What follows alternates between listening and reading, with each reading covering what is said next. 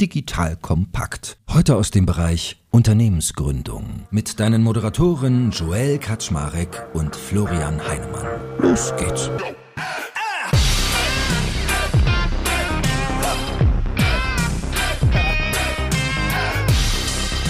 Hallo Leute, mein Name ist Joel Kaczmarek. Ich bin der Geschäftsführer von Digital Compact und du hast wieder eingeschaltet zu einer Folge, wo wir darüber sprechen, wie man eigentlich vom Startup zum Unicorn wird.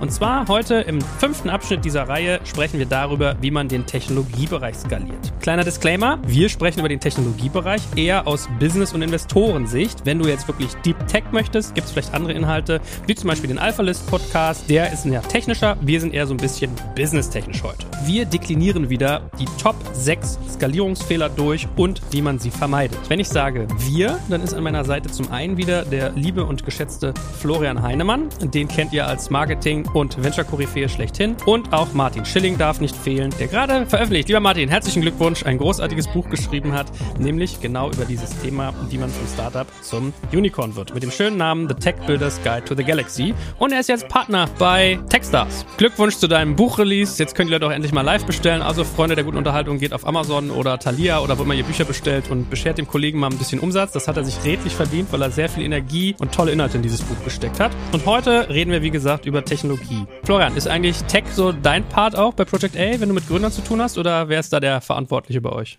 Du meinst jetzt von der Betreuungsseite? Ja, wir haben ja ein technisches Team, ne? also ein wirklich super CTO, der das macht. Und bei den technischeren Themen von der Partnerseite ist eigentlich eher Uwe Horstmann, weil der deutlich näher am Gerät ist als ich. Ich bin eher so für die Marketing, für die weicheren Themen. Und ich fand einen ganz schönen Impuls. Martin hatte angeregt, ob wir nicht mit so einer kleinen Case Study starten wollen, nämlich mit der Night Capital Group. Sehr, wer sich ein bisschen mit Börse beschäftigt, sehr visibles Thema. Martin, nimm uns doch mal mit unter die Haube, weil da kann man, glaube ich, so das Thema Textskalierung sehr schön am, am offenen Herzen quasi nochmal nachsezieren. So ist es, Joel. Ja, also es war 2012 in einer verregneten Nacht, als ein junger Programmierer von Night Capital die sogenannten Smart Servers geupdatet hat. Ja, die Smart Servers sind zuständig, waren damals zuständig für den automatisierten Kauf von Aktien an der New Yorker Börse. Dieser junge Kollege hat den Code in diesen acht Servern bei sieben richtig kopiert, aber hatte einen vergessen. Night Capital hat am Morgen darauf unbeabsichtigterweise 150 Aktien im Wert von sieben Milliarden US US-Dollar gekauft innerhalb von 45 Minuten, ja, bevor der Fehler bemerkt wurde. Die Firma hat es dann noch versucht zu stornieren über die Trade Commission, die hat das abgelehnt und im Endeffekt wurde die Firma zu einem Bruchteil des Wertes wenige Monate danach verkauft. Die Firma hatte kein Vier-Augen-Prinzip im Technologiebereich, hatte keine automatisierten Tests, sie hatte Fehlermeldungen nicht sauber klassifiziert. Ja? Also typisches Beispiel, wo ein Technologiebereich über Jahre super funktionieren kann. Ein Fehler und die Firma ist bankrott. Das muss man können. Also Florian kauft sieben Milliarden in Aktien eigentlich jede Woche, aber der nimmt sich halt ein bisschen mehr Zeit als 45 Minuten. Aber und da ich das hier über eine traditionelle Bank mache, gibt's immer noch ein Vier-Augen-Prinzip. Nicht mit diesen modernen Neo-Brokern. Da ist das natürlich, ging das einfach so. Jetzt kommt ein kleiner Werbespot. Aufgepasst! Wusstest du, dass HR-Teams heutzutage mit mehr Aufgaben denn je konfrontiert sind? In der aktuellen Studie HR Trends, die Zukunft der Personalarbeit 2024 von Sage, wurden HR-Teams aus sieben verschiedenen Ländern und über 20 Branchen befragt, um top aktuelle Insights in der Entwicklung des Personalwesens zu geben. Sage entwickelt HR-Tools und Software für dein Unternehmen, um Lohnabrechnungen, Personalmanagement, Buchhaltung und mehr zu vereinfachen. So, und die Studie von Sage zeigt unter anderem, dass ganze 91% der HR-Teams angeben, dass ihre Arbeit Arbeitsbelastung im letzten Jahr zugenommen hat, aber gleichzeitig glauben 79 Prozent der Befragten, dass Automatisierung ihre Prozesse zukünftig verbessern und Zeit sparen kann. Ebenfalls spielt auch KI eine große Rolle. Derzeit nutzen etwa ein Drittel bereits Chatbots wie ChatGPT in ihren Prozessen und circa drei Viertel der PersonalleiterInnen sind sich bereits sicher, dass KI die Arbeitsweise im HR revolutionieren wird. Du merkst, die Studie ist vollgepackt mit Statistiken, überraschenden Erkenntnissen und Tipps für HR-Führungskräfte, die vorankommen wollen und zeigt eine Momentaufnahme der sich stetig wandelnden Rolle von HR heute. Am besten schaust du dir die Studie HR-Trends, die Zukunft der Personalarbeit 2024 selbst an. Unter digitalkompakt.de slash Sage, S-A-G-E, kannst du sie dir komplett kostenlos herunterladen. Und wie immer findest du alle Infos auch auf unserer Sponsorenseite unter digitalkompakt.de slash Sponsoren. Werbung Ende. Aber ich glaube, ich habe das ja auch schon mal im Podcast erzählt. Ich war ja früher mal für eine Firma tätig, Serene heißt die, in, in Potsdam. Und das war ganz cool, weil der Johannes Bonet, der Geschäftsführer dort, der war auch schon mal im Podcast und der hat mir das damals echt so von der Pike auf beigebracht, mal Software auch so ein Stück weit als Gebilde zu sehen und in so eine Bildlichkeit zu verschieben. Die haben so Städtemodelle ganz lustig damals mal in, in den frühen Phasen gebaut. Da konntest du deinen Softwarecode ansehen wie so eine 3D-Karte und dann konntest du sehen, welches Gebäude war hoch, aber schmal. Das heißt, wenn die Grundfläche irgendwie nicht gut war und das Gebäude zu hoch, droht es umzustürzen. Und so konntest du sozusagen so Predictive Maintenance machen. Und das Bild, was mir total im Kopf geblieben ist, war, der hatte, glaube ich, das Beispiel von einer Versicherung, äh, wo er meinte, wenn du den Source Code von so einer Versicherung ausdrucken würdest auf Papier, der Papierstapel wäre so hoch wie ein 30-stöckiges Hochhaus. Da muss man sich mal diesen Komplexitätsgrad, also von dem Produkt, von dem wir hier reden, vorstellen. Du ja gar nicht mehr durchblicken kannst als Mensch und du ja auch das Problem hast, dass dann 50 unterschiedliche Teams vielleicht an so einem Hochhaus arbeiten, aber sie gar nicht wissen, was machen gerade die anderen. Das heißt, du musst es ja auch irgendwie immer zusammengeführt kriegen. So, that being said, äh, ich glaube, ein echt ganz schönes äh, bildliches Beispiel von dir, Martin, mit Night Capital. Und dann gehen wir doch mal direkt rein in diese Top-Skalierungsfehler. Also, der erste Fehler, und man darf dazu sagen, das ist auch zu großen Teil immer aus deinem Buch abgeleitet, haben wir genannt, die Schlüsselergebnisse des Technologiebereichs nicht transparent genug messen. Heinemann ist ja auch Fan vom Messen, aber fang mal an, kurz den Fehler zu beschreiben, Martin.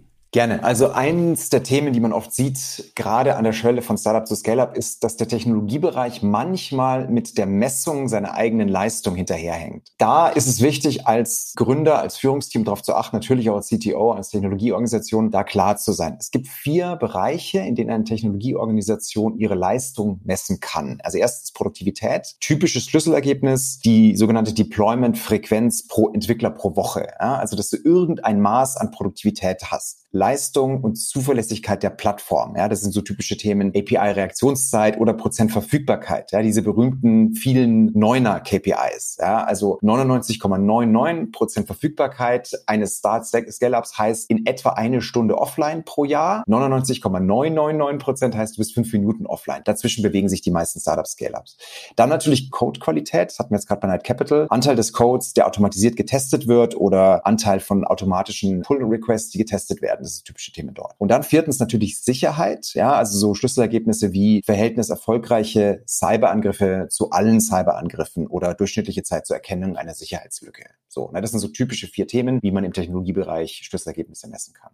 Und ich meine, da auch schon mal wieder den Faktor Skalierung. Also ich erinnere mich noch, bei meiner letzten Gründung war auch mal das Thema, da hatten wir irgendwelche Server und dann hieß es 99% Verfügbarkeit und rechnest du durch 1% Non-Verfügbarkeit auf ein Jahr sind schon fast vier Tage, ne? Also vier Tage offline, das hat schon relativ hoch. Florian, du bist ja auch immer datengetrieben, messgetrieben vor allem. Was ist denn so dein Blick auf das, was äh, Martin auch gerade geschrieben hat? Also einerseits Produktivität auf der einen Seite, dann irgendwie Plattformverfügbarkeit und Qualität. Wie geht ihr so mit dem Thema Messen von Technologie, Qualität und Produktivität um? Also vielleicht ganz konkretes Beispiel. Also wir haben Leute bei uns, wo wir investieren, dabei helfen, systematische Qualitätssicherung zu implementieren und die dann eben auch zu automatisieren. Ne? Das ist jetzt so eines der, der Kernthemen, wo wir versuchen zu helfen, Best Practices äh, eben zu etablieren, weil ihr häufig gerade in den jüngeren Startups, wo wir investieren, wo dann vielleicht einen technischen Mitgründer hast, der aber häufig ja noch nie eine IT-Abteilung mit 30, 40, 50 Leuten geführt hat. Und das ist schon ein ganz wesentlicher Teil des professionellen Managements von so einem Tech-Bereich. Und das ist auch häufig etwas, warum wir da stark auch propagieren, erfahrene Mitarbeiter reinzuholen. Du hast ja immer so ein bisschen den Trade-off zwischen setzt du auf Potenzial und heierst eher nach Potenzial und gibst diesen Leuten Raum oder du holst halt erfahrene Mitarbeiter und du musst von Bereich zu Bereich eigentlich schauen, wo schlägt Erfahrung Potenzial und wo ist es eigentlich umgekehrt. Und ich glaube, gerade in diesem technischen Bereich, da Best Practices zu implementieren, hilft es Leute reinzuholen, die einen gewissen Senioritätsgrad haben und sowas schon mal in einer exzellenten Form gesehen haben. Das ist zum Beispiel auch etwas, wo wir dann sehr stark darauf achten. Also sprich, da implementieren wir das dann nicht selbst, ne, oder schreiben die Menschen das vor. Wir legen halt nahe und helfen dabei zu rekrutieren eine Person, die das dann schon mal gemacht hat. Also das ist dann eher sozusagen unser Ansatz dort. Und ich glaube, du brauchst halt eine gute Mischung ne, zwischen auch jüngeren Entwicklern, die dann da wieder innovative Ansätze reinbringen in dieses Framework. Und das ist, glaube ich, sozusagen die Killer-Kombination in dem Tech-Bereich, ne, also innovative Personen. Das eben zu kombinieren mit erfahrenen Leuten, die äh, eben genau sowas da reinbringen, weil das, das Schwierige im Tech-Bereich ist ja, anders jetzt als im Marketing-Bereich, wo du letztendlich an zwei KPIs oder drei sehen kannst, bin ich jetzt auf einem guten Weg oder nicht. Und hier hast du ja im Marketing-Bereich, würdest du sagen, Zwischen-Conversions. Also eine gute Uptime sorgt ja noch nicht dafür, dass jetzt die Applikation auch kundenfreundlich ist. Und je weiter weg du letztendlich von dem endgültigen Ziel bist, desto eher musst du ja sozusagen mit diesen Zwischen-KPIs arbeiten, die halt gewisse Elemente einer erfolgreichen IT-Applikation oder Infrastruktur oder Organisation abbilden. Aber du brauchst eben, je mehr du wegrückst vom Endziel, brauchst du halt mehrere Sachen. Und das ist ja auch genau das, was, was Martin beschrieben hat, dass du halt eine Reihe von Indikatoren brauchst, die dir dann hoffentlich ein gutes Gesamtbild geben. Natürlich, je mehr KPIs du hast, desto schwerer ist dann natürlich das Gesamtbild zu interpretieren. Und ich glaube, da ist eben auch nochmal, wo Erfahrung halt hilft. Was von diesen Elementen ist jetzt eigentlich wie wichtig und wie spielt das auch zusammen? zusammen. Vielleicht nochmal einmal anschließend an das, was Florian gerade gesagt hat, zum Thema automatisierten Tests. Da haben wir ein ganz spannendes Beispiel gehört. Also es gibt Scale-Ups, die kaufen sich im Prinzip ein iPhone und ein Android-Gerät und programmieren dann einen Systemtest, der folgendes macht. Der lädt auf beiden Geräten 24-7 die verschiedenen Versionen der App aus verschiedenen Ländern runter. Jetzt in dem Fintech-Beispiel macht eine Transaktion pro Gerät, löscht die Applikation und lädt sie wieder neu. So ein Systemtest, wo du im Prinzip sicherstellst, dass jede deiner Länderversionen, Sprachversionen der App immer funktioniert. Und wenn dann irgendwie die Applikation bricht, hast du sofort einen Alarm, der dir sagt, oh, da stimmt was nicht.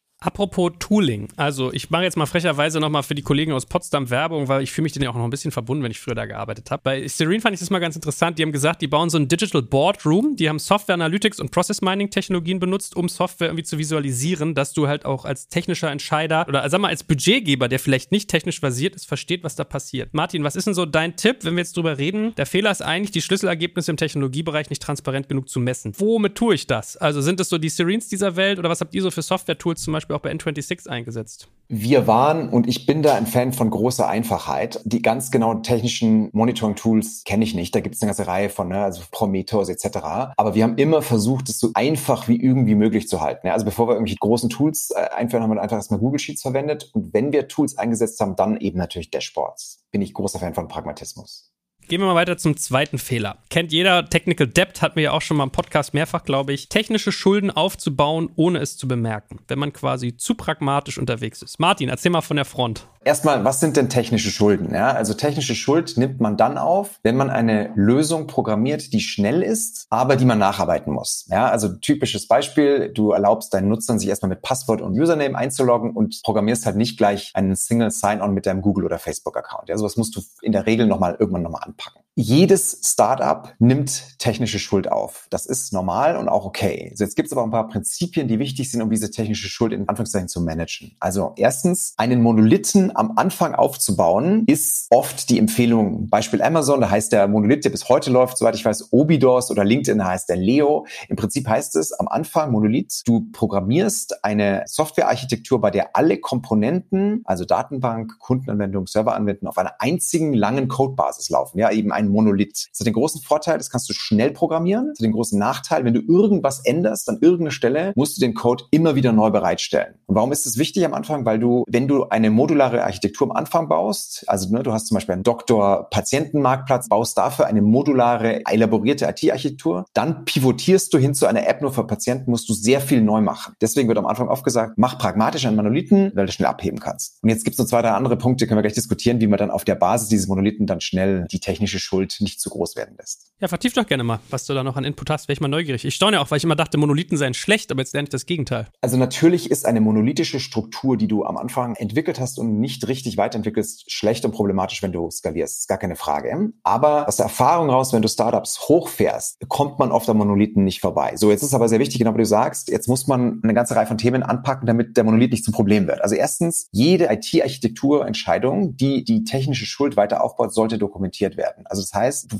setzt früh einen Standard, wo du sagst, jeder Entwickler, der IT-Entscheidungen trifft, muss dokumentieren. Also sowas wie Problem, technischer Ansatz, ein paar Implementierungsbeispiele, so drei bis vier Seiten Dokumentation. Dann denken Entwickler einfach viel präziser darüber nach, bevor sie was tun und werden sich dieser technischen Schuld mehr bewusst. Und dann eben wichtig, je größer du wirst, nimmst du mehr und mehr aus dem Monolithen raus. Also gehst hin zu einer sogenannten modularen Infrastruktur. Das heißt einfach, du hast dann zum Beispiel so einen Payment Service, Verifikationsservice. Und der große Vorteil ist dann, du kannst dann Teams parallel und unabhängig an den verschiedenen Modulen arbeiten lassen. Das ist der entscheidende Punkt. Also das heißt, dann kann ein Team die Verifikation aufs nächste Level bringen und parallel kann ein Team am Payment Service arbeiten.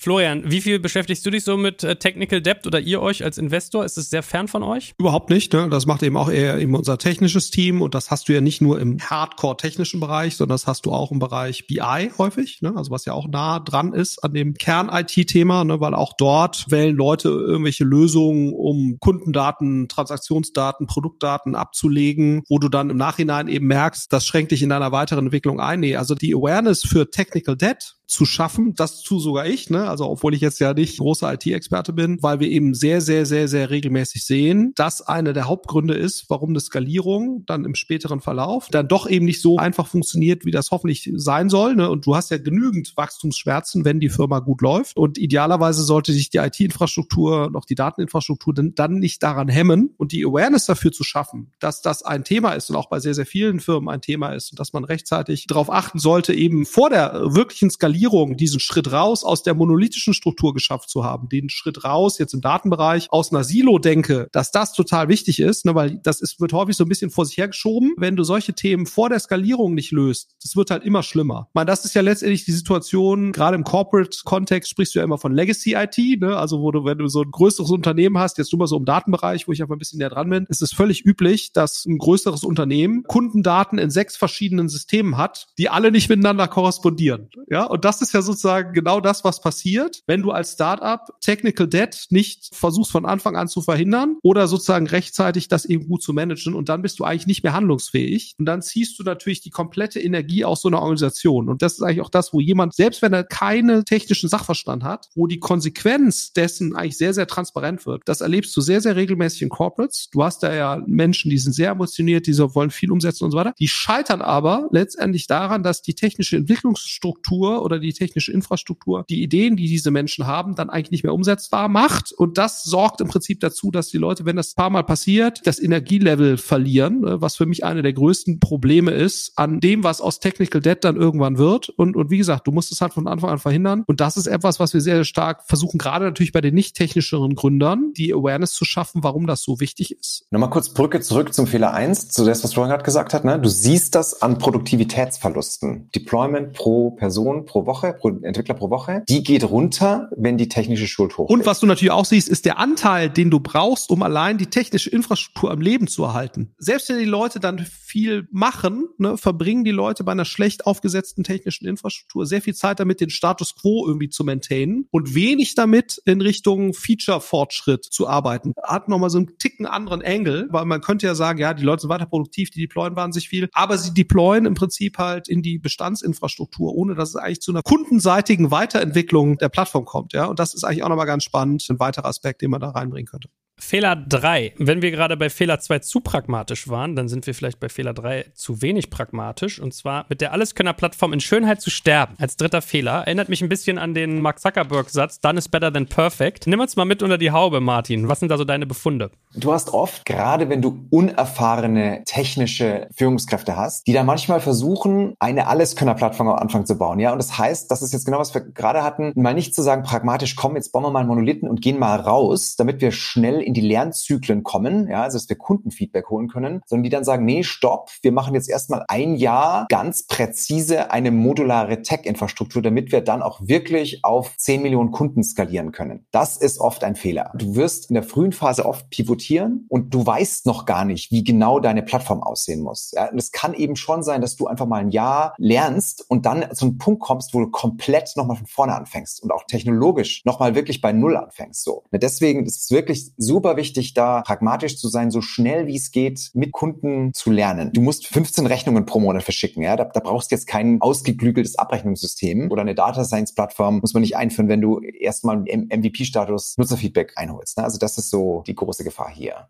Florian, da bist du ja, glaube ich, Profi. Wie viel Pragmatismus kann man sich denn auf der technischen Ebene am Anfang von so einem Startup erlauben? Wie mischt ihr das ab? Hast du da so Best Practice? Ja, ich glaube, der, der Kernpunkt ist ja einfach nur, man muss halt bewusste Entscheidungen treffen. Du brauchst kein Data Warehouse, um eine eine Million Euro Umsatzfirma zu führen. Ne, das geht auch mit Excel wunderbar. Du musst halt bewusst sein, dass wenn die Skalierung dann kommt, dann bräuchte man es irgendwann. Du willst natürlich idealerweise die Prozesse, wie die Leute auch arbeiten, frühzeitig an das gewöhnen, wie es denn mal sein wird. Ne? Also du brauchst halt schon so eine gewisse, ich nenne das immer Frontloadedness, ne, also sozusagen für das Wachstum, was dann mal kommen wird, schon die richtigen Voraussetzungen schaffst. Diesen Trade-off bewusst zu managen und da bewusste Abwägungsentscheidungen zu treffen und die auch innerhalb des Managements zu teilen, ne, weil es ist, glaube ich, ganz wichtig, dass das allen Leuten, die in der Firma irgendwie was zu sagen haben, das ist immer auch ein Stück weit, müssen das halt die Top-Führungskräfte mittragen. Und ich glaube, unser Job kann ja eigentlich nur sein, zu sagen, identifiziert für euch die Trade-offs und legt für euch gemeinsam als Management fest, wie ihr euch da positionieren wollt. Und, und ich sage halt immer, je mehr Geld du hast, ne, je mehr Ressourcen du hast, desto stärkere Frontloadedness kannst du dir halt leisten. Desto stärkere Frontloadedness macht auch Sinn. Die Wahrscheinlichkeit, dass du tatsächlich in diese Skalierung kommst, steigt natürlich. Ne? So, und das äh, ist genau sozusagen natürlich auch der Unterschied zwischen einer Venture Capital finanzierten Firma und einer Bootstrap Firma. Ne? Bei einer Bootstrap Firma gibt's diesen Trade-off nicht, sondern da kannst du im Prinzip halt nur entlang der Wachstumsentwicklung so ein bisschen mithoppeln und hoffen, dass dann irgendwie funktioniert. Und der Witz bei Venture Capital ist ja gerade, dass du dir halt eine gewisse Frontloadedness halt leisten kannst. Das Bewusstsein dafür zu schaffen, dass man diese Trade-off-Entscheidung hat und dass es halt nicht unbedingt immer cool ist, den Bootstrapping-Modus zu fahren, wenn du eigentlich sieben Millionen Euro auf deinem Konto hast, ne? sondern dass es die schlauere Entscheidung sein kann, an gewissen Stellen diese Frontloadedness an den Tag zu legen. Das ist ja eigentlich mein Job als Coach, zu sagen, ich weiß auch nicht, was das Richtige ist, aber ich kann euch sagen, ihr habt diesen Trade-off und da müsst ihr euch halt überlegen, wie es ist. Das ist sozusagen mein Job. Jetzt kommt ein kleiner Werbespot. Aufgepasst! Wusstest du, dass HR-Teams heutzutage mit mehr Aufgaben denn je konfrontiert sind? In der aktuellen Studie HR Trends, die Zukunft der Personalarbeit 2024 von Sage, wurden HR-Teams aus sieben verschiedenen Ländern und über 20 Branchen befragt, um top aktuelle Insights in der Entwicklung des Personalwesens zu geben. Sage entwickelt HR-Tools und Software für dein Unternehmen, um Lohnabrechnungen, Personalmanagement, Buchhaltung und mehr zu vereinfachen. So, und die Studie von Sage zeigt unter anderem, dass ganze 91% der HR-Teams angeben, dass ihre Arbeit Arbeitsbelastung im letzten Jahr zugenommen hat, aber gleichzeitig glauben 79 Prozent der Befragten, dass Automatisierung ihre Prozesse zukünftig verbessern und Zeit sparen kann. Ebenfalls spielt auch KI eine große Rolle. Derzeit nutzen etwa ein Drittel bereits Chatbots wie ChatGPT in ihren Prozessen und circa drei Viertel der PersonalleiterInnen sind sich bereits sicher, dass KI die Arbeitsweise im HR revolutionieren wird. Du merkst, die Studie ist vollgepackt mit Statistiken, überraschenden Erkenntnissen und Tipps für HR-Führungskräfte, die vorankommen wollen und zeigt eine Momentaufnahme der sich stetig wandelnden Rolle von HR heute. Am besten schaust du dir die Studie HR-Trends, die Zukunft der Personalarbeit 2024 selbst an. Unter digitalkompakt.de slash Sage, S-A-G-E, kannst du sie dir komplett kostenlos herunterladen. Und wie immer findest du alle Infos auch auf unserer Sponsorenseite unter digitalkompakt.de slash Sponsoren. Werbung Ende. Fehler 4, der dockt da sehr schön an und ich glaube, den kennt jeder Unternehmer, die typische Make-or-Buy-Frage. Und der vierte Fehler wäre, durch zu spezielle Anforderungen zu oft Software selbst entwickeln. Und ich fühle mich wärmstens erinnert, als wir damals bei Gründerszenen uns überlegt hatten, eine Datenbank zu bauen und wir vor der Frage standen, gibt es irgendwie coole Services, mit denen man Datenbanken darstellen kann? Also heute gäbe es sowas, was wie Airtable zum Beispiel. Damals gab es das nicht so und dann haben wir selber losgelegt und mit allen Schmerzen, die man dabei so kennt. Also ich glaube, das kennt jeder Unternehmer, wenn du immer so in dieser Frage stehst, nehme ich Sachen von der Stange, passe sie mir an oder baue ich komplett selber oder gibt es vielleicht noch irgendwas dazwischen? Martin, berichte mal aus deiner Recherche. Das ist ein ganz wichtiges Thema, vor allen Dingen für nicht technische Startup-Führungskräfte, ja, um die Hintergründe zu verstehen. Also Entwickler entwickeln gern. Ja, das muss man sich immer vor Augen halten. Also wenn man intern fragt, hey, sollen wir das kaufen oder sollen wir es entwickeln, haben viele Entwickler die Tendenz zu sagen, na klar, entwickeln wir das. Wir sind ja Entwickler. Ich mache mal zwei Beispiele aus N26, wo wir uns, glaube ich, richtig entschieden haben, bei einem, bei einem falsch. Also das falsche Beispiel, wo wir uns falsch entschieden haben, war, wir haben ein Tool nachprogrammiert zum Routing von Anfragen im Kontaktcenter, ja also ein englischer Kunde Onboarding muss zu einem englisch sprechenden Spezialisten Onboarding weiterentwickelt werden. Da gibt es auch Tools auf dem Markt. Da hat unser Tech-Team gesagt, das müssen wir unbedingt entwickeln. Das haben wir gemacht. Dann ist das Tech-Team gegangen und wir hätten es vom Markt auf und es war ein Fehler, weil eine Routing-Maschine in einem Contact Center kaum zu zusätzlicher Kundenbegeisterung beiträgt. Das merkt der Kunde kaum. Wir haben uns auf der anderen Seite gut entschieden, einen Chatbot selbst zu entwickeln, obwohl es ja viele Chatbot von der Stange gibt, weil wir glauben, dass der Chatbot irgendwann einen Kunden begeistern wird und Fragen beantworten kann, wie kann ich mir den BMW leisten? Ja, also der Chatbot wird dann vergleichen, was bekomme ich, was nehme ich ein, was kostet der BMW so. Also wird direkt einen Kunden, Kundenbegeisterung auslösen. Weiteres Beispiel, Salando hat an irgendeinem Punkt die internen Warenmanagementsysteme nachprogrammiert, weil sie damit die Pakete schneller und zuverlässiger den Kunden ausliefern können. Deswegen wäre mein Appell an jeden, der da vor dieser Entscheidung steht, sich ganz klar zu überlegen, kreiert dieses möglicherweise zu entwickelnde Tool, dieser Service Kundenbegeisterung. Wenn ja, kann das ein Grund sein, selbst zu entwickeln?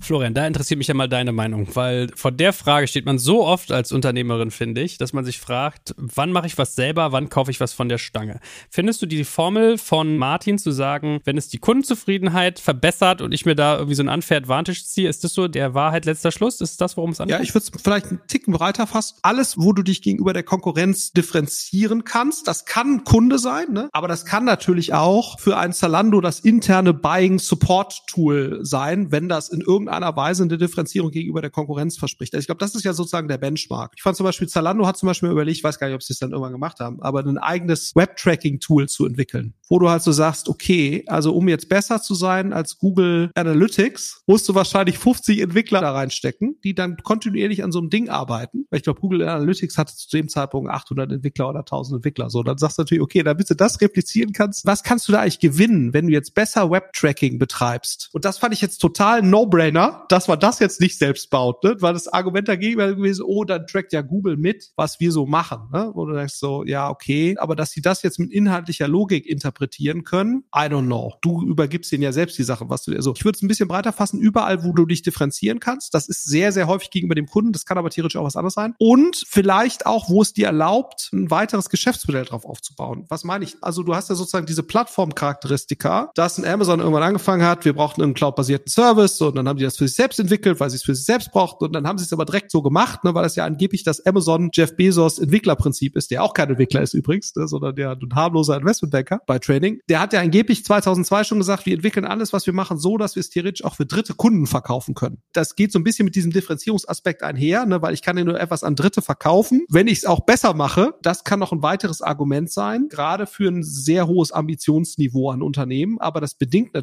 muss man auch fairerweise sagen, das machst du jetzt nicht als kleines Unternehmen, sondern das machst du nur, wenn du natürlich ein relevantes Industry-Changing Unternehmen werden zu wollen und auch die Ressourcen hast, um das zu tun, ne? weil nur die werden ja theoretisch dann auch in der Lage sein, siehst du ja zum Beispiel bei einem About You, ne, die jetzt ihre Fashion-fokussierte E-Commerce-Plattform für Dritte anbieten. Ne? Das ist jetzt genau so ein Beispiel. Dann musst du natürlich auch deine Logistik selbst machen. Also das sind für dich so, so Beispiele, aber wie gesagt, ich wollte es eigentlich exakt genauso sehen, vielleicht noch ein bisschen erweitert. Da sind wir ja nicht fern von unserem fünften Fehler, weil wenn ich Dinge selber baue, muss ich mir auch Gedanken dazu machen, dass sie doch auch sicher gebaut sind. So und der fünfte Fehler wäre, die Datensicherheit zu lange zu vernachlässigen. Man kennt ja, glaube ich, mittlerweile sogar auch aus Filmen und Serien immer gerne so diese Team Red, Team Blue Geschichten, ja, wie man zum Beispiel Sicherheit prüfen kann. Aber ich bin mir sicher, der liebe Martin hat noch ein paar andere äh, griffigere Beispiele oder Stories dazu rund um das Thema Datensicherheit für uns. Die Relevanz von Datensicherheit hängt natürlich auch stark vom Geschäftsmodell ab. Ne? Ein Fintech oder ein Kryptoanbieter muss sich da mehr Gedanken machen als jetzt eine E-Commerce-Plattform, aber natürlich auch die E-Commerce-Kollegen müssen da stark sein. Also deswegen ein Thema, wo man sich oft zu spät damit beschäftigt. Es gibt so drei Standards, die man als Startup im Griff haben muss. Erstens, du hast es gerade gesagt, du brauchst jetzt mal einen ganz pragmatischen internes Sicherheitsteam überhaupt, ja? also sogenanntes Blue Team. Die definieren Sicherheitsstandards, also Programmierrichtlinien, Anzahl und Umfang von Belastungstests, die konfigurieren Hardware, ne? Ne, spielen Patches ein, diese ganzen Themen, die einfach das interne Team macht. Dann ist es sehr klug, ein externes sogenanntes Penetration Testing, Pen Testing Team zu beauftragen. Das kann man gut vom Markt kaufen. Das ist im Prinzip so wie der Besuch beim Zahnarzt. Regelmäßige Untersuchungen sichern langfristig einen schmerzfreien Gesundheitszustand. Ja? Also typischerweise machen die dann sowas wie eine vierteljährliche Schwachstellenprüfung, offene Ports etc. Die machen Belastungstests, also wenn du auf einmal sehr viel mehr Traffic bekommst. Die setzen eventuell auch mit dir ein externes Bounty Hunting Programm auf, wo also freundliche Hacker versuchen, Fehler zu finden und du zahlst ihnen dafür Geld, wenn sie Fehler oder Sicherheitslücken finden. Ganz konkret, es gibt also ein, zwei kleinere Anbieter, also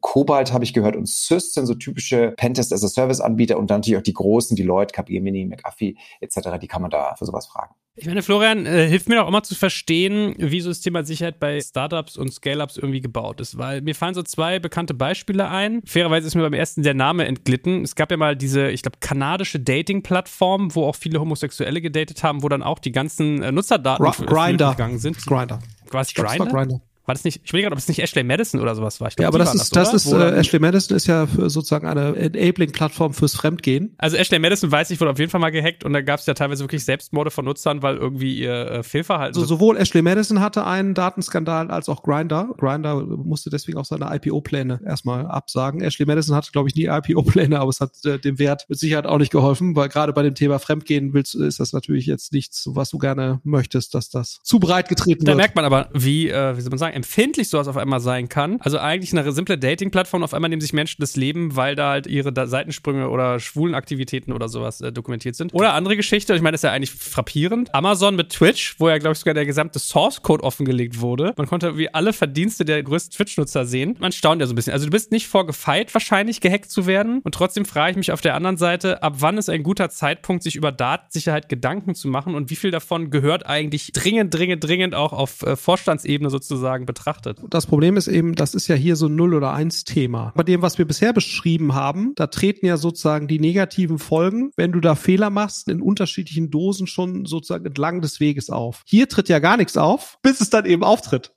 das ist ja häufig bei so Themen, wo du halt sagst, oh, so richtig Wert generiert das halt erstmal jetzt nicht, also im Sinne von aktiven Wert, generiert halt nur dann Wert, wenn dir halt irgendwas passiert wäre, was du dann eben verhindern kannst. Und da merkst du, das fällt Menschen und dementsprechend auch Gründern viel, viel schwerer, diese Themen zu adressieren, weil es eben so einen Null- oder Eins-Charakter hat und eben keinen aktiven Wert schafft, sondern eben nur eine Wertminderung verhindert. Und deswegen ist es auch ehrlicherweise überhaupt nicht so leicht, dafür Awareness zu kreieren. Wer interessiert sich denn jetzt hier für so ein kleines Ding, bevor die mich hacken, da hacken die doch Zalando oder N26 oder irgendwas so. Und das kann natürlich so sein. Und häufig ist es ja auch so. Das ist genauso wie mit so GDPR-Verstößen. Und da denke ich auch, ja, mich findet doch die Behörde nicht. Werden sich doch erstmal um die Ottos oder wen auch immer kümmern. Das kann so sein und viele kommen damit natürlich auch durch. Aber für uns als Venture Capitalist oder auch für die Gründer ist es natürlich schon massiv wertzerstörend. Und das sind natürlich Themen, die wir adressieren müssen. Die Schwierigkeit dabei ist natürlich auch, klar, ein N26 oder Zalando oder so, die können dann auch wirklich permanent Mitarbeiter für dieses Thema abstellen sein, Serversicherheit und so weiter. Für die meisten kleineren Startups, die müssen natürlich eher dann mit externen oder Freelancern arbeiten, die ihnen dabei helfen, weil es ja eben kein dauerhaftes Thema ist, sondern das muss man einmal vernünftig aufsetzen und dann wird es in irgendeiner Weise gemonitort und irgendwann fängt man dann an, eigene Strukturen ab einer gewissen Größenordnung aufzubauen. Es ist in der Tat nicht leicht, die Awareness dafür zu schaffen, weil es dir natürlich konkret bei der nächsten Finanzierungsrunde nicht hilft. Man sieht aber, und das ist schon ganz spannend, dass gerade wenn du so Wachstumsinvestoren hast, die professionellere Due Diligence machen, also jetzt nicht unbedingt die Tiger Tiger Globals dieser Welt. Ich glaube nicht, dass die das prüfen, aber sozusagen Leute, die in viel späteren Phasen reingehen, die prüfen sowas zum Beispiel mit. Auch da ist das wieder so ein Thema. Wenn du früh damit beginnst und früh dich darauf ausrichtest, dann ist es relativ schmerzlos. Wenn du das versuchst im Nachhinein dann noch irgendwie nachzuziehen und das nie so richtig im Blick hattest, ist es wieder aufwendig und nervig. Und deswegen versuchen wir auch da früh eine gewisse Guidance zu geben und auch Dienstleister an die Hand zu geben, äh, auch wieder in so einem Phasenmodell. Ne? Also wir versuchen eigentlich für alles, was wir so machen, so Phasenmodelle zu haben. Also wenn du ganz klein bist, dann ist das der richtige Ansatz. Wenn du ein bisschen größer bist, dann ist das der richtige Ansatz. Und, ne, so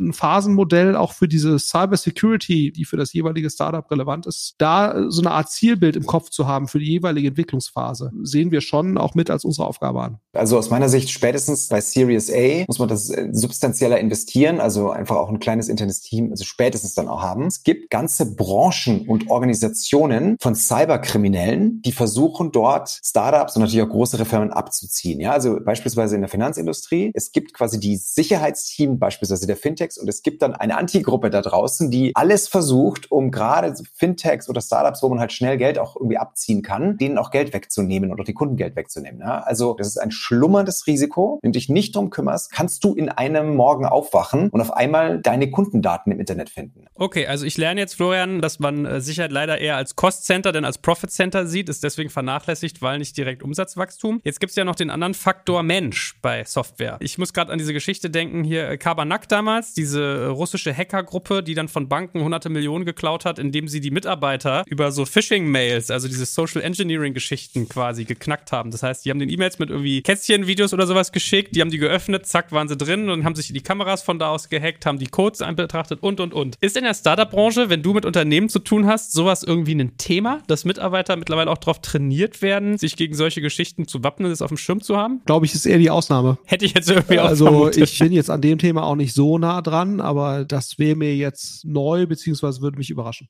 Aber wie oft hast du denn schon erlebt? Es kommt ja auch nicht immer alles raus, ja, dass Startups auf solchen Wegen gehackt wurden. Ist es denn ein realistisches Problem trotzdem? Ja, auf jeden Fall es ist halt kein Problem, bis es dann eben ein Problem ist. Und dann ist es eben ein großes Problem. Es kommt deutlich häufiger vor, als man denkt. Bin auch fest davon überzeugt, dass auch wir als Investor nur einen kleinen Teil von den tatsächlich aufkommenden Problemen dann wirklich mitbekommen, weil das natürlich auch nichts ist, was du jetzt auch in Richtung der, deiner Investoren teilst. Unbedingt. Was du auch zum Teil eben hast, ist in dem Bereich so Erpressungsversuche, wo du weißrussischen Hackerring hast, der sagt, wir machen eine Denial-of-Service-Attacke, es sei denn, überweist in Bitcoin 100.000 irgendwas. Das kriegst du natürlich mit, weil das dann auch ja entschieden wird, überweisen wir das jetzt. Aber so kleinere Dinge tauchen ja gar nicht so richtig auf. Ist auf jeden Fall etwas, auch wenn es erstmal jetzt vermeintlich langweilig ist, wo man auf jeden Fall Prozesse für haben sollte und, und dokumentierte Vorgehensweisen. Gut, kommen wir zu unserem letzten Fehler. Bis dato haben wir gesprochen über Datensicherheit. Da ging es ja quasi um die Handhabung von Daten nach außen. Jetzt gibt es ja aber auch noch das Thema Daten nach innen. Und der sechste Fehler wäre demnach, den Datenzugang nicht früh genug innerhalb des Unternehmens zu demokratisieren. Martin, erzähl mal, was ist damit gemeint? Früher war es ja so, dass die Arbeit mit Daten in der Hand von wenigen Experten lagen. Ja, da hast du dann ein Data Science Team gehabt, vielleicht ein zentrales Datenteam. Heutzutage gibt es immer mehr Startups, Scale-ups, in denen zwei Drittel aller Mitarbeiter regelmäßig mit SQL-Datenanfragen starten. Ja, also du hast die Tendenz sowieso schon, dass viele Rollen, viele Teams eben mit Daten arbeiten müssen. Und jetzt hast du die Herausforderung, dass du im Prinzip einerseits natürlich deine Daten sichern musst und jetzt nicht im Sinne von verschiedenen Standards möchtest, dass jeder da eigene SQL Queries baut und dann verschiedene Arten von KPIs berechnet. Andererseits möchtest du auch nicht Flaschenhälse kreieren beim zentralen Datenteam. So, und das ist so ein bisschen die Herausforderung. Da gibt es ein paar Punkte, die wichtig sind. Also erstens mal zu standardisieren wird einfach in der Scale-Up-Phase wichtiger. Wir hatten das auch bei 36 zum Beispiel gesehen an einem Punkt, wo wir zum Beispiel die monatlich aktiven Nutzer verschieden kalkuliert hatten. Und dann ist das natürlich doof, wenn du da auf die in dieselbe KPI guckst, die wird aber unterschiedlich berechnet. Also dass da ein zentrales Datenteam Standards ist, ist der erste wichtige Punkt. Und dann Selbstbedienungsdatentools. Ne? Da gibt es eine ganze Reihe. Mode Analytics, Lockers, Snowflake und so weiter. Da gibt es eine Reihe von Tools, die man einführen kann, die dann die Teams selbst in die Lage versetzen, so Dashboards zu bauen und selbst Datenanalysen zu starten. Und noch ein weiterer Punkt, auf sogenannte Minimal Viable Data Products zu achten. Das heißt einfach mal wirklich kritisch nachzufragen, auch dann oft von der Daten-Tech-Kollegen-Seite. Wenn ein Business-Team jetzt sagt, ich brauche ein Echtzeit-Dashboard, ist es wirklich notwendig? Reicht nicht vielleicht ein Dashboard, was alle zehn Minuten aktualisierte Daten anzeigt? Ja, das ist ein riesiger technischer Unterschied, ein Echtzeit-Dashboard Dashboard zu bauen versus ein Dashboard, was sich alle 10 Minuten updatet. Florian, du wirst ja auch oft im Marketing dieses Thema haben. Wer kann welche Daten einsehen? Wir reden dann über Data Warehouses, über Rohdaten, über schon vordefinierte Daten etc. etc. Was ist denn dein Blick auf Datenzugang innerhalb von Unternehmen? Was ja eigentlich so die Traumvision ist und die ist im Marketing eigentlich sogar gar nicht so schlecht umsetzbar. Jeder Mitarbeiter oder jede Mitarbeiterin sich die Frage, war ich jetzt gestern gut oder schlecht, selbst beantworten kann. Und ich bin mittlerweile ein relativ starker Fan davon, dass die Person sich das nicht unbedingt holen muss, sondern dass das zu ihr gebracht wird. Dass du das per E-Mail, per Push-Notification in der App oder wie auch immer ein Customized Dashboard bekommst, was genau auf dich zugeschnitten ist und sehr klar darlegt, an welchen Stellen sollst du eigentlich was tun oder nicht. Also ich weiß nicht, ob ihr schon mal in so einem Trading Floor wart von so einer Bank. Das hat sich so ein bisschen geändert, aber wenn du da vor ein paar Jahren reinkamst, da waren wahnsinnig viele Menschen, die saßen vor irgendwelchen Bildschirmen und haben eigentlich ständig Entscheidungen getroffen. Also eine wahnsinnig hohe Entscheidungsfrequenz. Und am Abend wussten die, war das eigentlich heute ein guter Tag oder war das ein schlechter Tag? Und das konnten die für sich selbst beantworten. Klar gibt's da noch mal irgendwie jemand, der drüber guckte, ob jetzt da der eine 440 Millionen Euro in die falsche Richtung überwiesen hat. Das fällt natürlich dann schon auf. Aber vom Grundsatz her konnten die es selbst tun. Und jeder Mitarbeiter sollte eigentlich gemessen an seinen OKRs, an seinen täglichen Zielen oder was auch immer, klares datenbasiertes Feedback bekommen und zwar nicht von einem Menschen. Das kann dann noch on top kommen, gerade wenn es darum geht, was mache ich denn jetzt besser oder Ideen zu haben, was könnte ich jetzt tun. Ne? Ich glaube sehr stark dran, dass das die Produktivität von Unternehmen dramatisch viel besser macht. Das heißt, die Demokratisierung des Datenzugangs, dass das total wichtig ist, kombiniert auch mit Analysten, die fachspezifische Expertise für den jeweiligen Fachbereich haben, um Leuten das zu erklären. Weil das ist auch eine Beobachtung. Es gibt halt Menschen, zu denen sprechen Daten und die wissen auch, was sie tun sollen. Es gibt aber auch einen relevanten Teil von Menschen. Da muss man die die richtige Aufbereitung finden. Und ich glaube, das ist gerade sozusagen die Leistung von guten Analysten, dass die halt diese Übersetzungsleistung schaffen. Das heißt, ich glaube, die Demokratisierung von Daten muss immer auch einhergehen mit